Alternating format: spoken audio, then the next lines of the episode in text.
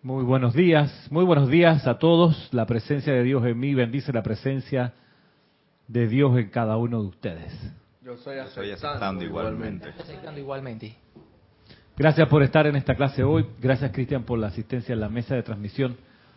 Gracias a todos los que se conectan a esta clase en vivo y a los que la están escuchando en diferido, a cada uno.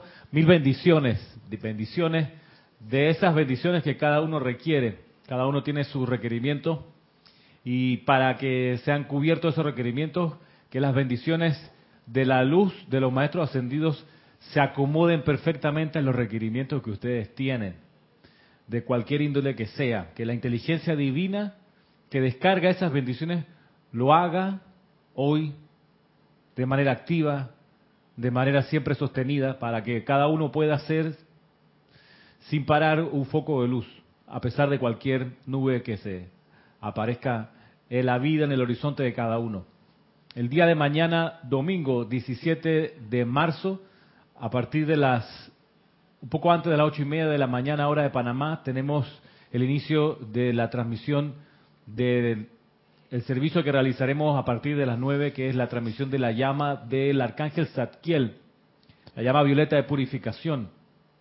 Vamos a hacer la unificación en conciencia, en aliento, en canto, en electrones con el templo de Zadkiel sobre Cuba y con la llama violeta que está allí y con las legiones del arcángel Zadkiel. Hasta ahora, las dos veces que lo hemos realizado este ceremonial, hemos podido percibir cómo el momentum aumenta de una actividad de un día al otro. Lo estamos haciendo una vez al mes, después del 15 de cada mes, día domingo. Y el día de mañana realizaremos el tercero de estos, de estos ceremoniales para los que han podido estar en los dos anteriores, el segundo tuvo una significativa ampliación en cuanto a radiación, en cuanto a, a, momentum que se siente respecto del primero y pudiéramos anticipar que así va a ir acumulándose en los siguientes ceremoniales de la transmisión de la llama que vienen. Para todos es un llamado a aprovechar la oportunidad cuando está a la mano. No siempre estas oportunidades están a la mano, no siempre han estado y no pudiera uno asegurar que vayan a seguir estando. Una oportunidad, oportunidad como esta de traer a la vida, de resucitar el sacerdocio de la orden de Zadkiel. Hay un discurso del arcángel Zadkiel que está puesto en el folleto que usamos para esta transmisión de la llama, un discurso donde él dice, a diferencia de la vez pasada en la Atlántida, en esta ocasión, las órdenes de Zadkiel, los sacerdotes y los ángeles de Zadkiel no van a retroceder. Ya no vamos a ser llevados a detrás del velo, a escondernos. Ya no. Y estar en el impulso donde sale otra vez esa orden, ese que es, que es en realidad un estado de conciencia, el estado de conciencia del sacerdote del fuego sagrado. Estar en el inicio de ese impulso es un gran privilegio. Es un gran privilegio que requiere de nosotros varias cualidades, como por ejemplo el timing, que es el tino, es la cuestión de estar en el momento preciso cuando las cosas ocurren. Muchas veces nos ha pasado en la vida que uno dice, ¡ay, la! Se me pasó. Uy, hubiera sabido, hubiera estado. ¡Ay, eso fue la semana pasada, ajo! Yo sabía que algo tenía que hacer, hombre, me hubieran avisado o no es aquí. Entonces, para evitar eso y estar en la conciencia de que estoy en el lugar perfecto, en el momento perfecto y haciendo la actividad perfecta, es que hay que estar alerta para aprovechar cuando la oportunidad toca la puerta. La oportunidad esta de traer conscientemente ese fuego violeta de Zadkiel. Eso está en los éteres. En los éteres está escrito que esa llama de Zadkiel tiraba hacia arriba como un kilómetro de altura y se veía desde súper lejos. Yo recuerdo cuando el arcángel Sarkiel habla de esto, recuerdo las escenas de Star Wars, donde desde lejos se veía la sede del, templo de los Jedi. Se veía ya así, la, esas urbes, las super urbes, como de distintos pisos, por allá se distinguía el rayo de la orden de los Jedi en la película, ¿no? Pero la orden de Zadkiel tenía algo parecido que era en todo caso no la, enseñanza de las artes marciales, sino la arte de la invocación, para ser maestros de la energía y la vibración y poder flamear la llama violeta con eficiencia siempre que se necesite. Corrijo, siempre que se requiera. Y ahí vamos a estar. Estamos todos invitados para hacer esta actividad mañana, a partir de las 9 de la mañana, en unidad de conciencia, de amor, de corazón, con el arcángel Zadkiel, para que pueda descargarse toda esa radiación. Y ya que estamos hablando del arcángel Zadkiel y de las actividades del séptimo rayo, quiero que cerremos los ojos y que hagamos una invocación.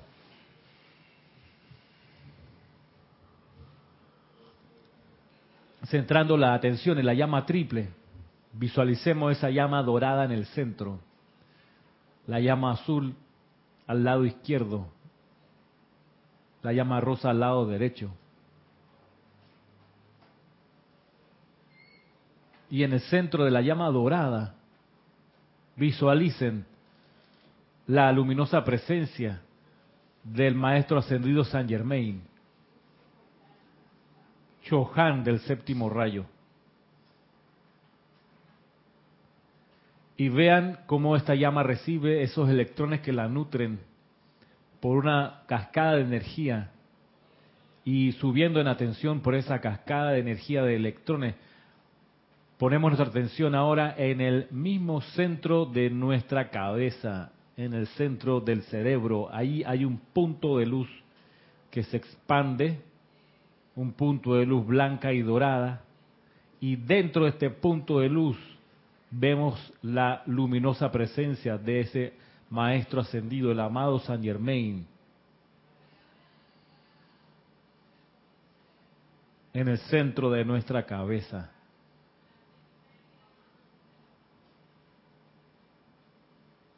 Percibimos hacia arriba nuestra propia presencia yo soy con una visión ahora despejada y vemos como desde ella y desde todo su entorno se descarga hacia abajo el séptimo rayo violeta con contundencia y poder. Y así, amada y todopoderosa presencia de Dios yo soy en nosotros.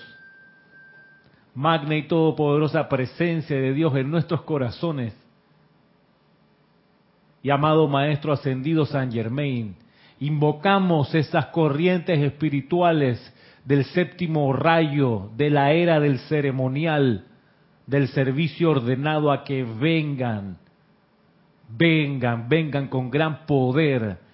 Invocamos las corrientes espirituales de la edad dorada de liberación del Maestro Ascendido San Germain para que vengan y se aten aquí, se anclen en cada campo de fuerza, en cada corazón y conciencia de las personas que ponen hoy su atención en la luz de los maestros ascendidos. Que esas corrientes espirituales de la séptima era se descarguen a través de cada uno, se descarguen e intensifiquen a través de del campo de fuerza de cada grupo y barran toda oscuridad aquí y por doquier. Gracias por responder este llamado.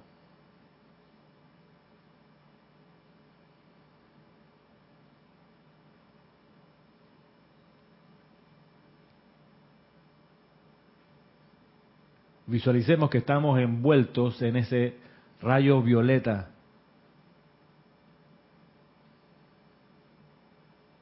y tomando una respiración profunda, suavemente abran sus ojos.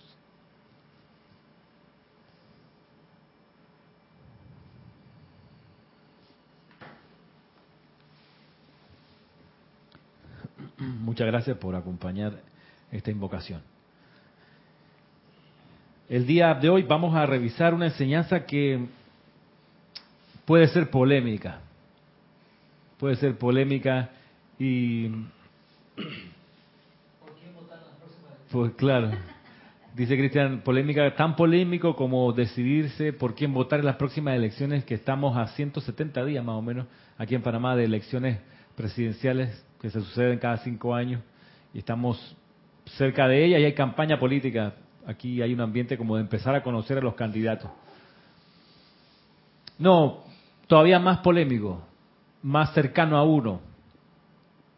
Y en mí no hay malicia, en serio. No lo hago para decir, la clase que vamos a revisar La estoy, la estoy preparando porque pudiera en serio tocar más de un callo y influir en probablemente más de una decisión. Y cuanto antes mejor, ¿no? ¿Para qué esperar en 20 años que a alguien se le ocurra dar la clase esta y a lo mejor tú no estás? Este, y no estás porque no recibiste en su momento esta clase que tendrías que haber recibido, pero a lo mejor el instructor se, se amilanó y dijo, no, esta clase es muy polémica, no la doy. Cristian dice que se va a parar. O ponerse los cinturones, sí. Y prepararse en serio. Miren que es una enseñanza del amado Han Y es muy dulce por ello. Muy amable. Pero hemos invocado al Maestro Ascendido San Germain y al séptimo rayo porque la enseñanza que viene es parte crucial del rompecabezas, como yo lo veo. Después de esta clase, vale decir, oye, me lo hubieras dicho antes. Vale, vale, vale esa queja y la perdono por el mismo.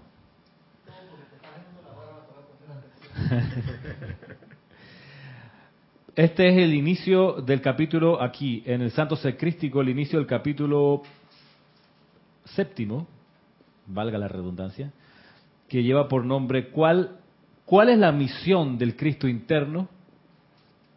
Estamos claros que nosotros somos el Cristo interno, aquí en el plano de la forma. Somos ese Cristo que ha tomado cuerpos o ha construido cuerpos para poder desarrollar una experiencia en esta escuela, la Tierra. Eso estamos claros, esa es la parte fundamental de todo esto. Ahora, es importante despertar a la conciencia de, bueno, como Cristo interno, ¿cuál es mi misión aquí? ¿A qué vine? Por eso la clase de hoy. Y comienza en la página 163, 163, con una cita del Arcángel Miguel, que, que sirve como preámbulo. Dice el Arcángel Miguel, ustedes podrán decirme, bueno, entonces, ¿cómo resulta que yo estoy aquí? Contesta el arcángel Miguel. Debido a que ustedes escogieron venir aquí. La vida no los obligó a venir. Su cuerpo mental superior, que se yergue encima de su forma física, es el director de su energía vital y escoge cuándo y dónde ustedes habrán de ir. Repítalo, por favor. Ustedes podrán decirme, comillas, bueno, entonces, ¿cómo resulta que estoy aquí? Cierre comillas.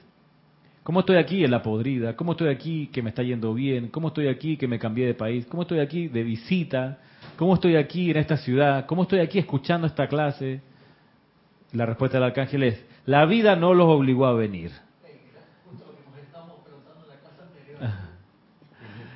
Debido a que ustedes escogieron venir aquí.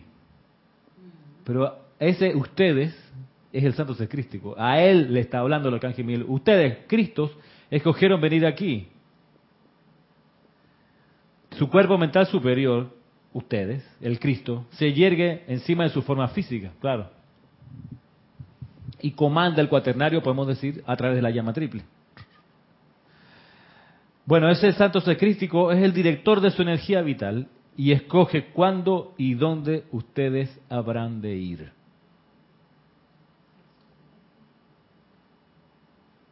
Tú dices, bueno, pero la vez pasada me metí en un problemón porque me fui a un lugar y conocí una gente y terminé después al día siguiente sin pantalones en una acera y no y, y me levanté a preguntar y nadie me contestaba, no entendía yo el idioma, la gente estaba como en otro país.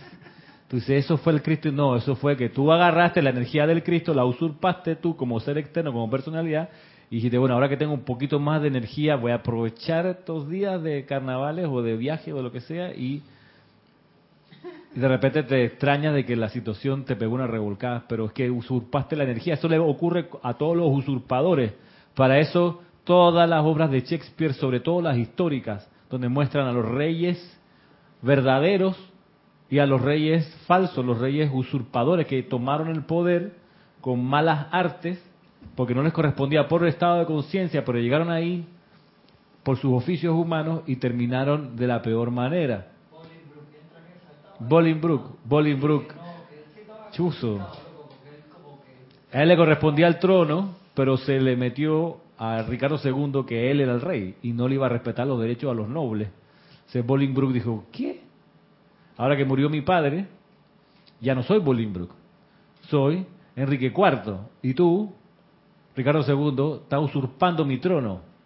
Y Ricardo II, de la arrogancia del poder, dijo, eh, eh, tú no vas a hacer nada. ¿Qué te pasa? Te mando mis nobles y tú vas a ver. Así. Ah, y vino Ricardo IV, perdón, eh, Enrique IV, y convocó a todos sus nobles y le dieron una recontra arrastrada a Ricardo II, lo metieron preso y un día así de la nada, un soldado que le cuidaba la celda lo terminó de ajusticiar a Ricardo II. Pero esa es una, esa es la primera obra histórica, y ahí cuando son como 16 horas después, con Ricardo III, cuando ya pasa toda la guerra, las rosas, no sé cuántos, son como 100 años de guerra o 30, un montón de años. Eh, tú dices, y Ricardo III termina también revolcado, gritando en el campo de batalla, mi reino por un caballo, porque cayó en la batalla de su caballo, y decía, bueno, sáqueme de aquí. Valga la redundancia, con un episodio que está viviendo la República de Panamá con un, con un expresidente que está en este momento pidiendo su reino por un caballo para librarse del juicio pero no, no vamos a abrir ese libro aquí. Porque Marisa votó por él en su momento y no la vamos a exponer. Exacto. César, ¿tú vas a decir algo? Te veo cerca del micrófono. Eh, eh, el corazón de León, Enrique, corazón, eh, ¿cuál era Ricardo, este? corazón de Ricardo, León. ¿cuál era de estos? Eso es incluso unos capítulos antes de toda esta historia. Por Ricardo Corazón de León era de la dinastía de la familia Plantagenet, hermano de Juan Sin Tierra, y los de la Guerra de las Rosas son los York contra los Lancaster, que eran, eran Plantagenet todavía, cierto, eran Plantagenet también. Pero estos son, ese Ricardo II me parece que es como nieto o sobrino de Ricardo Corazón de León, que es Ricardo I, que, si mal no recuerdo, fue una encarnación de Guy Ballard. Sí. Pero no, no, no vayamos por allá. Está San Germain aquí, obviamente. Se agradece, maestro, por recordarnos estas cosas. Un poco para ir eh, envolviendo de fuego violeta lo que va a venir. Que es la clase del Mahachohan, que lleva por título, aquí de subtítulo dice, a esto he venido como Cristo. Pongan atención, dice, mucha gente afirma no tener tiempo para empeños devotos y altruistas ni siquiera para desplegar una pequeña luz y brillar sobre las almas oscuras de aquellos que contacta en el curso de su vida diaria. Dirá que su familia inmediata o sus intereses individuales ocupan todas sus energías. En cuanto a esto, el Maestro Jesús aconsejó a sus oyentes, comida, comillas, dad al César lo que es del César y a Dios lo que es de Dios. En Mateo 12, 17. ¿Sí? De hoy, creo, de ayer. En estos días. De ayer. De, hoy, de, hoy de ayer, estoy seguro. De San Germain hoy. Pero bueno. Que por cierto me impactó mucho. ¿El de ayer?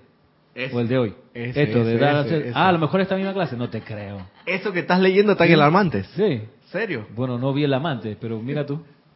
Yo te iba a preguntar, ¿no lo viste? ¡Wow! ¡Qué Mm. causalidad! Agarré el de hoy. Y, de por, y por cierto me impactó, hermano. Yo me quedé pensando en todo eso. Mira tú. El de ayer. ¿Es esta misma clase? ¿En serio? Yo me acuerdo de ese impacto, Bueno, hermano. Vamos a ponerle música a la letra. Conste que no está preparado, no lo, no lo pensé. ok, ok. Voy a desde arriba. Mucha gente afirma no tener tiempo para empeños devotos y altruistas, ni siquiera para desplegar una pequeña luz y brillar sobre las almas oscuras de aquellos que contactan el curso de su vida diaria. Estoy muy ocupado. Muchas vainas que hacer. Dirá que su familia inmediata o sus intereses individuales ocupan todas sus energías. En cuanto a esto, el Maestro Jesús aconsejó a sus oyentes, dad al César lo que es de César y a Dios lo que es de Dios. Viene la primera en negrita, dice, negrilla. No debemos desatender el servicio a Dios por razón de la sobreatención a nuestras familias y amigos.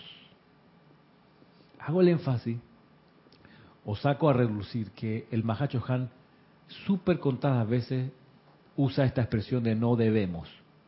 Tú no lo ves poniéndole li- limitación a nadie. En realidad no. Pero en algo tan importante como esto, en un punto de la enseñanza tan crítico como este, mira que lo usa y dice, no debemos, no debemos desatender el servicio a Dios por razón de la sobreatención a nuestras familias y amigos. Sobreatención a nuestras familias y amigos. Viene lo segundo. Su vida familiar incidental no es de importancia en el esquema celestial de las cosas. Cada uno de ustedes tiene millones de tales experiencias y sus familias a su vez han tenido lo mismo. Pero con, el conocimiento consciente de la ley y la comprensión del servicio que pueden prestar a la vida, especialmente, especialmente en este tiempo crucial de la historia de la Tierra, no serán declarados inocentes ante la vida si no intentan conscientemente convertirse en una expresión armoniosa del Santo Cristo propio y prestar la asistencia que puedan en traer liberación a la tierra y su gente. No serán tenidos Exactamente. Por o sea que no, no entiendo yo que no vas a llegar, llegar y con la excusa de que, ah, no, yo tenía la, no solamente la enseñanza, sino la comprensión de la ley. Porque, porque tú no le puedes meter un gol a los, ni a tu santo ser crítico ni a los maestros ascendidos, porque yo, ven, ven tu aura y Sí, saben claro. tu comprensión de las cosas. Pero lo que pasa es que yo estaba demasiado ocupado. Tú, tú tienes que entender que, Que mi que, que- que- trabajo- que tú sabes, no allá abajo es difícil Es la vida y hay que hacer billete. Hay que hacer situación billete, familiar, hay que hacer billete. Y atender a la familia, la crianza de los hijos, que se me enfermó, todo es- qué hago con los. Tú perros. tienes- Tú tienes que entender. Tú tienes que entender. Yo no, me recuerda a Jorge. Yo no tengo, tengo que nada que- entender na- nada. que entender. Ahí dice eso prácticamente, Ahí- sí. de otras palabras. Otra- Yo no tengo nada que entender. No tengo nada que entender. Te dimos la ley. Fuiste a las clases de la enseñanza de los maestros. Conociste. Te sumergiste. Por tu propia voluntad. Porque así lo decidiste como Cristo. Eh, Se te dio la comprensión. se de te dio la ley. comprensión de la ley. O sea, que Se te dieron tan perdido. la oportunidad de aplicar y de traer, dice aquí, liberación a la tierra y, y la gente de la tierra. Se te dio esa oportunidad. Eh, ¿Qué te puedo decir? Como dice una canción de Shakira, las excusas nacieron antes que tú, hermano. La- esa, esa de- del estribillo que dice, no se puede vivir con tanto veneno. Que recordando a unos ex estudiantes de acá del grupo me acordé de esta letra. Verdad, no se puede vivir con tanto veneno, hermano. Perdón, perdón. Tenía que decirlo. No, en serio, escuchando esa canción dije, Fede, esta es la llave tonal. Pero, ¿Tú ibas a decir algo, Marisa? Sí, que eh, bueno, yo por lo digo por mí, no sé por los demás, pero que uno muchas veces se empeña en conocer la ley, pero realmente ser ese Cristo que se nos enseña o que nos enseñan los maestros ascendidos, no uno siente como que cómo lo hago, cómo lo, lo puedo poner en práctica. Entonces, eh, uno, o sea, uno se queda corto realmente en cuanto a esto cuando lo llega ahora a conocer. Que no es que hemos venido aquí como que a disfrutar y a gozar y, y bueno, y cuando yo quiero digo, ah, no, es que yo no puedo hacer tal cosa. Ah, no, pero esto otro sí me gusta. Y digo, no creo que uno nada más sea para eso. Es más, eh, viendo ahora que yo puedo comprender muchas cosas, pero realmente no las llevo a la...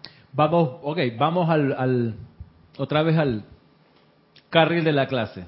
Tú puedes, uno puede decir, pero Ramiro, realmente es que trabajo mucho. Mis turnos son X y tengo, trabajo o trabajo y estudio y entonces a la hora chuzo, llego a las 10 a la casa, salgo a las 4 o 5 de la mañana, no respiro porque estoy metido en una cosa de ah, se va y se me resfría mi hijo, mi hija, mi mamá, mi papá, este Entonces viene la comprensión de la ley. Empieza el mundo a apretarte en actividades, en distracciones, en decisiones, en cursos de acción. Empieza el mundo a exigirte. Es ahí donde uno dice, va, momento, magna y todopoderosa presencia de Dios yo soy. Asume el mando y el control de toda esta situación. Produce tu perfección. mantén tu dominio, cárgala con orden divino, ordena mi mundo, todas mis actividades. Gracias. De forma tal que yo tenga tiempo tanto para atender mis asuntos mundanos como para hacer Aprovechar. em- eh, a- para realizar el empeño en devoción Claro. y en Porque es que estamos, en serio, to- yo creo que hemos todos los que estamos en esto, que, han- que hemos puesto la atención en esta enseñanza, que cuando escuchamos la palabra Maestro Ascendido nos pulsó el corazón de manera especial, que cuando escuchamos Nueva Era, eso es un llamado, un campanazo adentro, que uno, uno ha sentido eso. ¿Y eso por qué? Porque hemos tomado la decisión en esta encarnación de poner el hombro con el amado San Germain, de decirle, a- le dijimos en su momento al maestro ascendido San Germain, cuenta conmigo, cuenta conmigo. O sea, cuando encarne, en serio, cuenta conmigo, yo voy a estar ahí. Entonces, ¿qué es lo que empieza a pasar? Y, y- y miren la- lo que les voy a decir. Empieza a pasar que al aquietarnos, al invocar a la ley de perdón, al empezar a brillar más que el resto de la gente con la que nos rodeamos, es normal que vengan más requerimientos a nosotros. Es normal que los jefes confíen más en uno, que te vean que avanzas más rápido que tus compañeros, que vienen y te preguntan, ¿y tú cómo haces tanto? ¿Y por qué no sé qué? Y mira que te mando para un curso, mira que quédate un ratito más porque hay una cosa que te puedo dejar a ti en confianza. Va a pasar, es normal. Si no pasa, hay un problema en la invocación y la aplicación que estás haciendo. Voy, voy. Es normal que uno brille más. Es normal sería anormal que uno brillara menos con esta enseñanza, con esta invocación. Es normal que uno brille más y por ende el universo alrededor empieza a depender de uno y a pedirle a uno, directa o indirectamente, ella te cargo aquí, te esperamos en esto. Si tú vienes, la cosa funciona. Entonces uno, claro, empieza a ser como llamado a atender aquí, a atender allá, a estar aquí y a ir para allá. Es- es- eso va a ocurrir, eso es así. Entonces ahí donde uno pide la presencia de yo que ordene el mundo de uno, porque uno, a pesar de que quiere también ayudar al desenvolvimiento de las familias de uno, de las actividades laborales de uno, uno también tiene que poder colaborar con lo que hicimos al principio de la clase, en traer las corrientes espirituales del séptimo rayo. Porque nosotros estamos en la posición que estuvieron los discípulos que vinieron después de Jesús que vinieron y se quedaron con la misión, con la Madre María, de traer las corrientes del séptimo rayo. No solo de traerlas, sino de anclarlas, como que enterrarlas en serio, la sustancia de la tierra.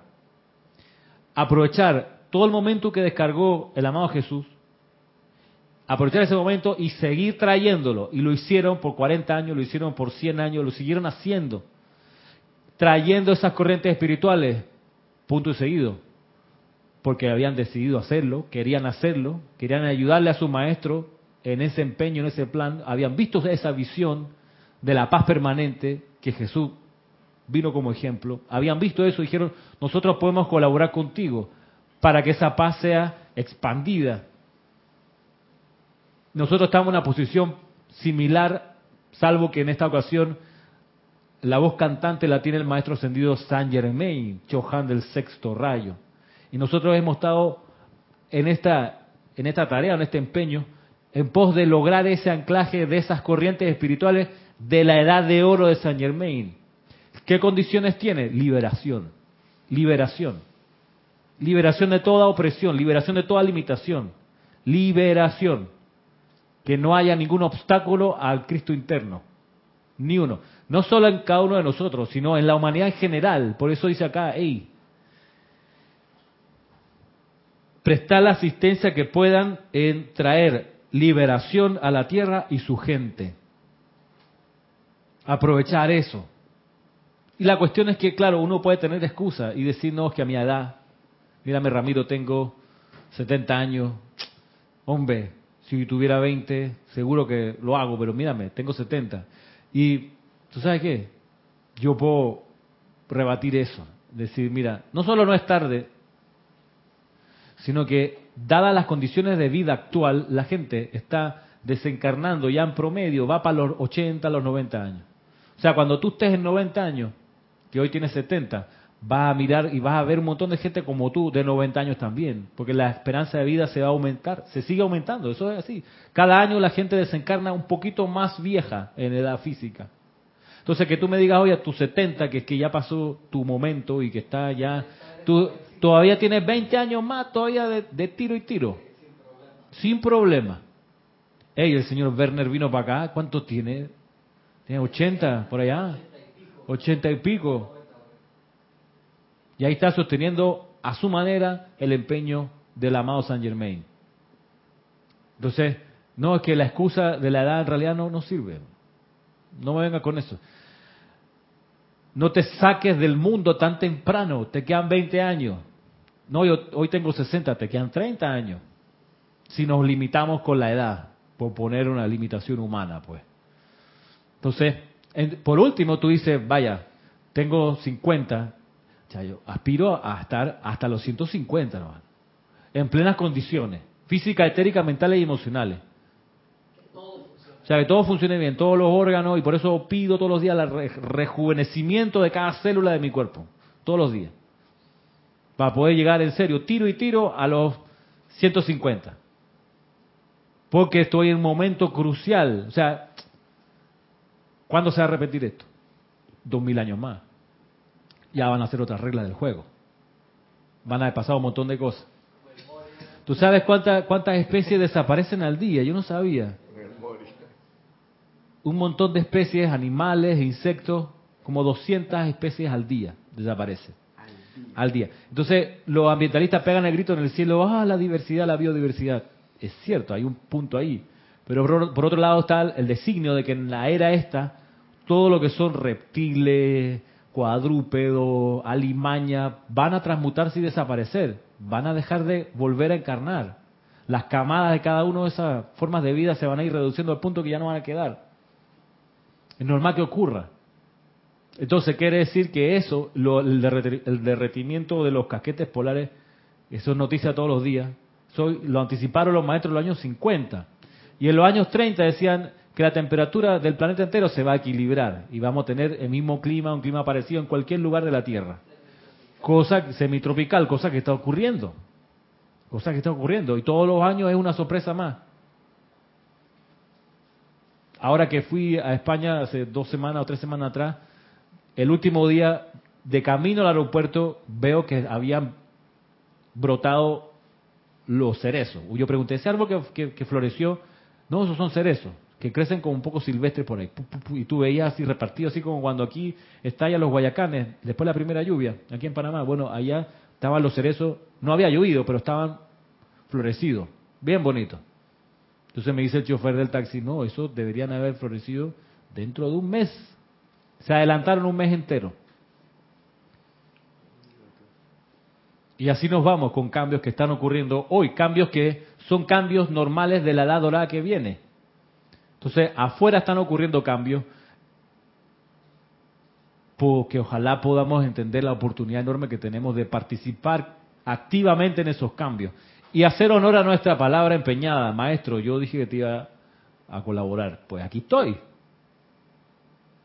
Aquí estoy. O sea, y no vengo con mi excusa de que llegué tarde, que me estoy incorporando. No, aquí estoy. ¿Qué tengo para aportar? Bueno, mis pensamientos, sentimientos, mi aliento, mi palabra, mis actos. Que a través de mí tú, amado Saint Germain, puedas caminar la tierra. O sea, que el que me ve a mí, te ve a ti. Y enséñame cómo es ese arte de la invocación porque quiero contigo aprender a invocar esas corrientes del fuego violeta, las corrientes esas del séptimo rayo. Quiero aprender cómo es que tú lo haces. Para anclar esas corrientes aquí, en la parte física, donde yo vaya. Entonces, a uno le quita un poco el peso de encima cuando comprende esto, que uno ha tenido millones de experiencias familiares. Y no es que uno hoy tiene que entonces abandonar la familia, no, si no es eso. Ten tu familia, ten tu trabajo, claro. Busca tus estudios, por supuesto, mejórate, pero equilíbrate. Y que a la hora de decidir, no haya en realidad decisión que tomar, pues ya tú la tomaste. O sea, a la hora de decidir las cosas, ¿sabe qué? Voy al servicio, voy a la actividad ritual del ceremonial de fuego sagrado, voy a este empeño de, impulsar con mis recursos la edad dorada puede ser a través de las publicaciones, puede ser a través de unas clases. Ya hay gente que todavía dice nombres que yo no soy bueno para clases, este, no tengo tiempo para dar clases de la enseñanza de los maestros. Eh, ahí está la pregunta, ¿qué estás haciendo para mejorar ese pedazo de tu, de tu conciencia? Tú puedes decir, no, es que yo no, clase no, en realidad no va conmigo. Ok. No todos tienen que ser instructores. Pero tú puedes decir, bueno, clase no daré, pero ahí me va a tener todos los días que se reúnan a orar, ahí voy a estar. Y voy a aprender cómo que se hace la invocación, el sentido de las velas, en serio. Para, para hacer, si lo mío no es la clase, que sea el ritual ceremonial, que sea esa actividad. Algo. Mira que sencillo, no hay tantas cosas por donde escoger. Tú dices, bueno, esta o la otra. Y vas y te perfeccionas en eso. Ramiro. Dime. Eh, eso que de cierta forma uno lo hace en, en el mundo, en el día a día. Eh, no, no, no en función de, del servicio de una enseñanza espiritual, pero pienso en estructuras jerárquicas como la militar, algunas religiones, o incluso cuando pertenece a una empresa o, o presta servicio como médico, tú dejas de hacer, si, si, si te llaman a prestar servicio, tú tienes que dejar tus hijos, buscar si se lo dejas a tu mamá, a una hermana, a alguien, porque tienes que ir a trabajar y tienes que ir a cumplir con una misión que te está poniendo un jefe, la compañía donde trabajas, etcétera. Entonces, es una condición que está allí y uno está dispuesto a prestar servicio para eso porque alguien te lo está diciendo. Claro. Yo pienso que si uno le da la vuelta y lo entiende y, entiende el servicio espiritual como algo similar a esta a esta estructura del, día a día, pues podríamos como encauzarnos mejor hacia ese objetivo. Buen punto, buen punto. Pocas son las navidades que yo he pasado con mi papá, porque él es médico y más de una navidad en un me tengo un parto, así que nos vemos el 2 de enero o no sé qué o el 25, llego a mediodía. Y uno dice, bueno, es que está consagrado al, a la medicina. Y, ¿Y por qué uno entonces no se consagra a la enseñanza de los maestros? Eh, a veces empieza la personalidad a presentar las excusas. No que mi trabajo, no que... Entonces, a la hora de tomar decisión, en serio uno debería mirar esto y decir, mira, si me voy a meter en ese trabajo, si me voy a meter en esa relación de pareja, si me voy a meter en esa profesión, o sea, que sea una en la que no haya ataduras para poder dar el servicio que quiero dar, de anclar, de anclar estas corrientes, de que los maestros puedan depender de mí, que puedan decir, chuleta, en esa ciudad solamente está Emilio, por poner el caso, y que me encuentren dispuesto a servir. O sea, el único individuo despierto de todo este poblado es César Mendoza, supongamos. Y que no sea que justo ahí César, es un ejemplo, diga, no, ves que chuleta, vio maestro con mucho gusto, pero justo ahora, hermano. Ah, chala. Eh, vine a un concierto, a un recital acá, llevo años ahorrando plata para venir. Ah, chala.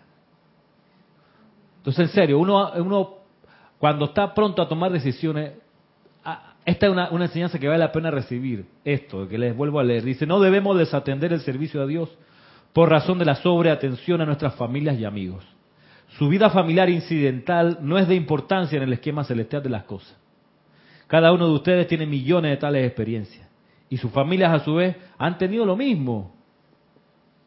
Pero con el conocimiento consciente de la ley y la comprensión del servicio que pueden prestar a la vida, especialmente en este tiempo crucial de la historia de la Tierra, no serán declarados inocentes ante la vida si no intentan conscientemente convertirse en una expresión armoniosa de su Santo Cristo propio y prestar la asistencia que puedan en traer liberación a la tierra y su gente. Amados míos, permítanme advertirles que no descuiden su propia alma en el servicio al mundo.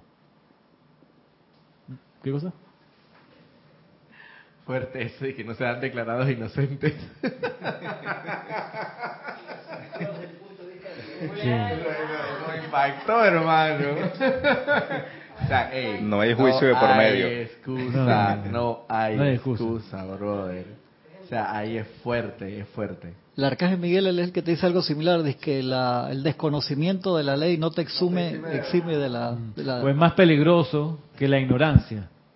O la maestra ascendida Lady hubiera Nada. valido que dicen. Más No hubiera haber- no valido. haber nacido. El macho. Ajá. El conocimiento de la ley es más peligroso que la ignorancia de la ley, porque con el conocimiento viene la responsabilidad de utilizarlo. Muchos maestros o seres de gran calado espiritual se abstenían de encarnar para no tener la responsabilidad esta. Yo me acuerdo de esa clase de... Exacto, creo que está... Eh, Sí, eh, el maestro Sendido el Moria, creo que es recuento desde La Habana, el discurso ese, donde dice a, a propósito de Elena Blavatsky, ya, antes de Elena Blavatsky habían en la fila tremendos tipos de habilidades espirituales súper desarrolladas y que a la hora del llamado tenían, y voy a decirlo en panameño, tenían otras vainas que hacer. Y la única que dio el paso adelante era, y ahí sí vuelvo a la palabra del maestro, burda como era, la señora Blavatsky, sí, mujer de pelo en pecho. Que, que pareciera, pare- por lo que he leído, que, que era como ruda y brusca o de, de modales toscos, al punto que pasando por las iniciaciones de Luxor no pudo avanzar más de la tercera iniciación y ahí salió del templo derrotada, pues. Y aún así hizo la labor, exacto. Y ella pudo haber tenido de excusa, maestro. Yo no tengo educación, yo por mí, pero mira, ni siquiera la tercera iniciación la pasé. O sea, busquen a alguien mejor que yo. No, no, es que... Exacto, y todavía el, el legado de ella es tal que nosotros conocemos a los maestros ascendidos en Occidente debido a que ella lo impulsó desde la sociedad teosófica en Oriente de ese tamaño de servicio estamos hablando. Y de excusas todas, sola, eh, sin estudios ni sofisticaciones. Pero cuando vino el llamado a servir, levantó la mano y dijo, bueno, yo quiero. Y el maestro ascendido San Germain hace el llamado a servir. Y en los años 30 lo- los que le responden son los que luego formarían lo que se llama los hombres del minuto de San Germain. Y hoy aquel que levanta la mano es el que por sus obras en el mundo externo y en las actividades espirituales internas manifiesta ser esa liberación que San Germain es, donde tú no obligas a nadie, donde tú no atas a nadie a ningún compromiso, ninguna manipulación. Tú amas porque amas, punto. Esa es la liberación de San Germain, esa es la liberación que uno ve, por ejemplo, en la obra Los dos caballeros de Verona, donde después de que uno de los amigos le hizo todas las triquiñuelas posibles, fue desleal, le quitó la novia, le vendió los recursos, hizo todo lo posible, le acerruchó el piso, habló mal, vino de vuelta el amigo que es Saint Germain y le dijo, te perdono y te devuelvo mi confianza. Y te devuelvo la confianza. Es un peliculón y uno traga duro porque uno dice, ¿cómo le voy a devolver la confianza a ese concha de su madre? que se está recontra en mi país, que está haciendo esto con los recursos que son de todos. Tú dices, a él tengo que, yo te creo perdonarlo, está bien, pero devolverla, que devolver la confianza, o sea, voto por ti, otra, Marisa sí va a votar de nuevo por. No, no, dice que no.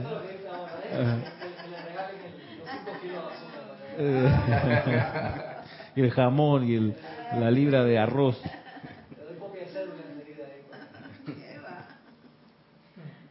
A eso estamos llamados. A eso nos hemos comprometido a amar sin condición, realmente. Ese es el amor libre, el verdadero amor, que no hay condiciones. Te amo porque sí. Te amo porque sí, en serio. Y al amado San Germain sí le han hecho trastada. Sí se le han volteado estudiantes. O sea, si pudiéramos contar, hay varios épicos. Napoleón se le volteó.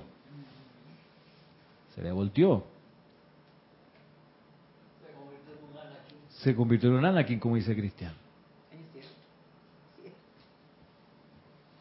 Los estudiantes, eso que hablamos recién, los hombres del minuto, ¿dónde están?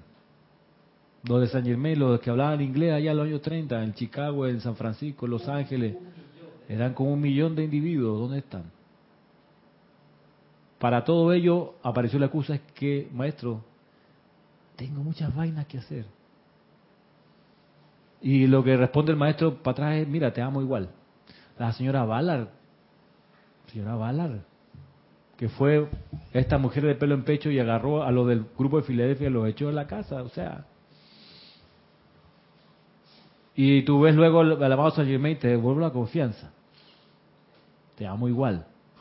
No por lo que tú eres, ¿ah? no, que no se te suba, sino que tú sigues siendo un hijo de Dios. Sigues siendo parte del Padre. ¿Cómo voy a odiar yo a una parte del Padre? No puedo. O sea, va contra la naturaleza. Aunque me escondas cosas, yo te perdono, te sigo amando. ¿Por qué? No hay excusa. Eso es lo que voy. Y esa es un, una calidad de amor que es la que se necesita. Aquí la atmósfera baja. Porque la vida se nos enreda y los países se enredan socialmente porque no se perdonan, no se perdonan de unos con otros. ¿Cómo un país va a salir adelante si entre ellos no se perdonan? En estos días, hace un, como un mes atrás, vi un, un recuento de fotos. Mira, esto sí es, allá la vida, de sobrevivientes del genocidio de Ruanda. ¿Recuerdan cuando vimos Hotel Ruanda años atrás? Y vimos, es terrible todo lo que pasó allí. En, como en una semana murieron como un millón de personas a machetazos entre las tribus Hutu contra las Tutsi. Se, se, entró un frenesí, consiguieron un, unos contenedores traídos de China de machetes y con eso fueron a las aldeas de la tribu enemiga. En serio, como un millón de personas sobrevivientes hoy, y las fotos están ahí, las puedes buscar, como hoy en día, producto de apoyo de Naciones Unidas, de organizaciones no, gubernamentales, hay relaciones entre un miembro de una tribu y de los de la otra. Entonces, había estos testimonios donde ella decía, por ejemplo, mira, fulano de tal, que está aquí conmigo en la foto, él mató a mi esposo, a mis tres hijos, a mis hermanos, a machetazo, él y las personas que venían con él. Pero yo decidí no odiarlo más. Un testimonio. Otro testimonio de uno de los criminales que había pasado como 15 años en la cárcel y que ya lo habían soltado, producto de, esta, de estas políticas de reconciliación. Y él decía, o sea, se me cae la cara, tengo mucha vergüenza de enfrentarme con un sobreviviente de la familia que yo masacré. O sea, no merezco vivir. Pero esta persona me ha perdonado. Y solo por eso, para lo que ella quiera, estoy a su disposición. Entonces, ahí lo mostraban el tipo ayudándole en la casa, arreglándole las cosas, los enchufes, el agua, no sé qué, empleado de ella. Pues. O no empleado, sino al servicio de ella. ¿Qué, vamos, ¿Qué podemos anticipar de Ruanda? Que en 15, 20 años vamos a tener un país distinto, de una atmósfera distinta, donde va a haber algo que San Germain trae, que es cariño. La gente se va a tener cariño de unos con otros. Y eso es lo que necesitamos. Un amor así. De que nos tengamos cariño. Porque errores y defectos vamos a seguir teniendo. Vamos a seguir teniendo. Y tu hermano también lo va a seguir teniendo. Pero tiene que haber, y hay, un amor que atraviesa eso. Y dice, a pesar de, y te amo igual, ¿sabes qué? Ven, te doy mi confianza. No solo te perdono, sino que yo confío en ti. Y lo voy a seguir haciendo. Haga lo que haga. Haga lo que haga. Entonces, imagínate poder expandir esa conciencia a nivel masivo. Que la, en serio, un día la, la gente se levante en la mañana y diga, ya, basta cruzo la calle le doy la mano a ese que he tenido de enemigo tanto tiempo. ¿Sabe qué? Ya, ya, ya, ya, ya. Esto me está haciendo mal, me está enfermando, no, me dando de mal humor toda la vida. Hablo mal de los... ¿Sabe qué? No más. Voy a optar por perdonarlo y vamos, ¿sabe qué? Vivimos, como decía muy bien Omar Torrijos, él era muy preclaro en algunas cosas, César. Él decía, cuando firmó los tratados Torrijos Carter, decía, el año 77, creo que fue el 7 de, de septiembre, y él decía, como sea, con Estados Unidos, vivimos en el mismo continente, y cuando ellos se van a acostar en la noche, nosotros también. Dormimos bajo el mismo cielo, o sea, estamos en la misma casa, o sea, seguimos siendo compañeros de barrio. o sea, el que da cariño recibe cariño, también decía. Que tú puedes de repente enemistarte con alguien, ¿qué te puedo decir? De Uzbekistán, y tú dices, chuy, si esas vidas sí son distintas entre la de ella y la nuestra, la de ellos por allá, eh, o los horarios, la comida, la cultura, y pero hoy, aquí nosotros que vivimos y nos despertamos en el mismo horario casi, que almorzamos casi a la misma hora en todo el continente, ¿qué necesidad seguir peleados? Por más que uno lo diga y lo pueda razonar, no hay nada como el sentimiento de un maestro ascendido que te haga sentir la necesidad y el impulso de perdonar y devolver la confianza. Te voy a pasar los hermanos que reportaron sintonía y un, y una, y un comentario. Antes que se acabe la clase, Laura González de Guatemala, Víctor Asmad de Buenos Aires, Argentina, Leticia López, Dallas, Texas, Olivia de Guadalajara, México, Teresa Peñate Castillero de Islas Canarias, Valentina de la Vega Montero de Madrid, España, Liz Sordia de Guadalajara, Consuelo Barrera de Nueva York, y tenemos acá en YouTube, tenemos a Verónica Olivo, María Mireya Pulido. Verónica Oliva dice, yo hablo por mí cuando tienes hijos pequeños, es complicado, pero no imposible aplicar la enseñanza. Por suerte crecen igual y requieren de mucha atención. Sí, exacto. De hijo yo también. Alejandra y nuestra perra Tori, que un ser que hay que cuidar, pues. No se mantiene por sí mismo, hay que poner atención a ellos. Pero, de nuevo, es, ahí donde uno dice, de, ah, tengo recursos, amada presencia, ordena esto. Yo quiero ir a esa actividad, yo quiero estar rítmicamente en esa actividad para magnetizar esas corrientes espirituales de la era del ceremonial de San Germain. Yo quiero estar allí. Yo quiero estar dando esa clase todos los días a tal hora. Yo quiero, eso es lo que quiero, eso va a ser mi contribución, va a ser dar en obras lo que prometí en palabras. Yo quiero eso. Por eso, amada presencia, te invoco la acción. Asume el mando. No, que vivo lejos que el Asume el mando del transporte hasta que yo llegue allá sin problema. No, que me falta la... Magna presencia, necesito el dinero para hacer esto. Te invoco a la acción. No, porque si voy mi familia se va a enojar. Magna envuelve a todos mis familiares con tolerancia y con comprensión. Que no haya ninguna cara amargada, por lo menos no de mi parte.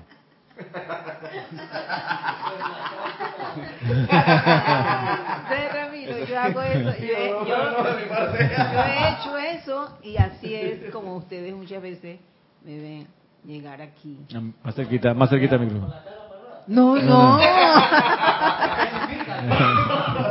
Eso que acaba de decir Ramiro es lo que a mí me ha tocado muchas veces hacer. Y, lo he- y gracias a la presencia de Dios soy, lo he logrado y he podido llegar hasta acá.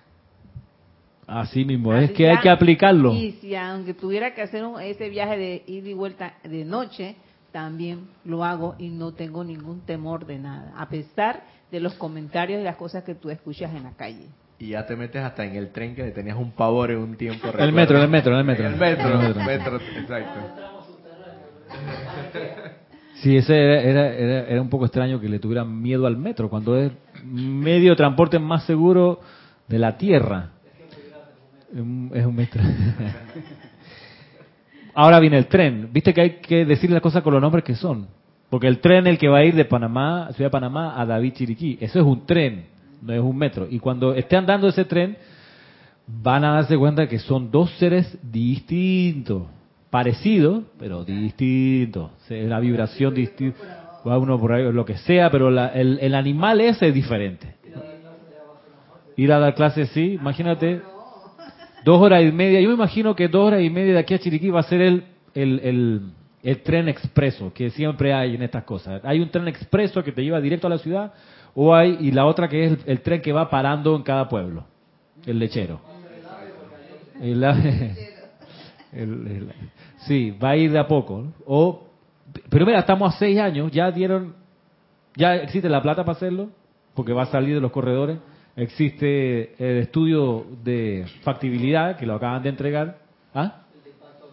El estudio, todos los estudios tienen que estar Eh, ya, ya listo, si en estos días lo entregaron, ayer creo que fue, que vino la comisión china esa a decir, bueno, esto, y los que, y, y si hay alguien que hoy en día en la Tierra sabe hacer autopistas, trenes, son los chinos, que le ganan lejos a los alemanes, los franceses, los españoles, los ingleses, los norteamericanos.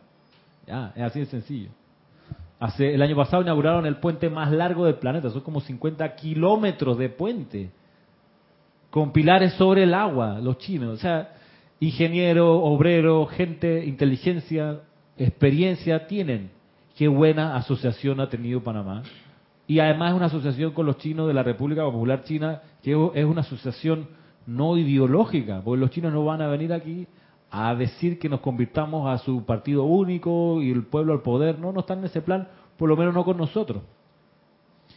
Así que, gracias Padre por esa... Y ahí, en serio, cuando veamos y vean y experimenten y se monten al tren, se van a dar cuenta que hay que decirle al metro, metro.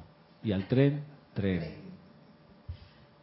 Eh, Igual que la, una, es una diferencia entre un avión y una avioneta. Entre una cosita de, de remo, un, vel- un barquito de remo, a un buque. Son distintos, son distintos. Entre un Airbus y un Boeing. Yo también, yo también, yo también, lo sabía, yo sabía. Tiene que decirlo. Sí, sí, sí, sí. Yo se lo iba a preguntar también. No, sí, sí, sí. Principalmente cuando despega, ¿no? Cuando despega, que es cuando se están cayendo esos 38, 373, 38, 373. Sí, hombre. En fin.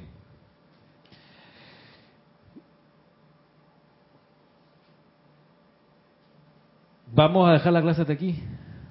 Porque, sí, ya eso es lo que quería decirles. Para los que quieran revisarla, está en la página 163. O pueden consultar el amante de la enseñanza. O pueden consultar el amante de la enseñanza, muy bien, del día de ayer que fue 15 de marzo. 15 de marzo. Esta es una clase que tiempo atrás yo la di hace como 8 años atrás. Y la iba a dar hace unos 4 años atrás. Y tengo un pequeño sentimiento de arrepentimiento de no haberlo dado en ese momento, porque las personas que estaban aquí, creo que les habría hecho bien recibir esa clase.